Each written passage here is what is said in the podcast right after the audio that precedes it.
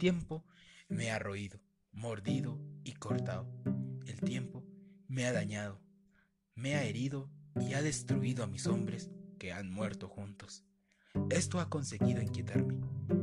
No había un puerto para el cruel, que al igual que el sol hallaba refugio para el pueblo. Vimos caballos galopar y levantar polvo, y a los jinetes con espadas brillantes y grandes lanzas grises. Aquel que con sus lanzas destrozaba cuerpos se convirtiese en blanco mortal de las espadas. Derrotamos a quienes pensaban que nunca serían derrotados, y aquel que piensa que no se verá perjudicado, piensa en lo imposible.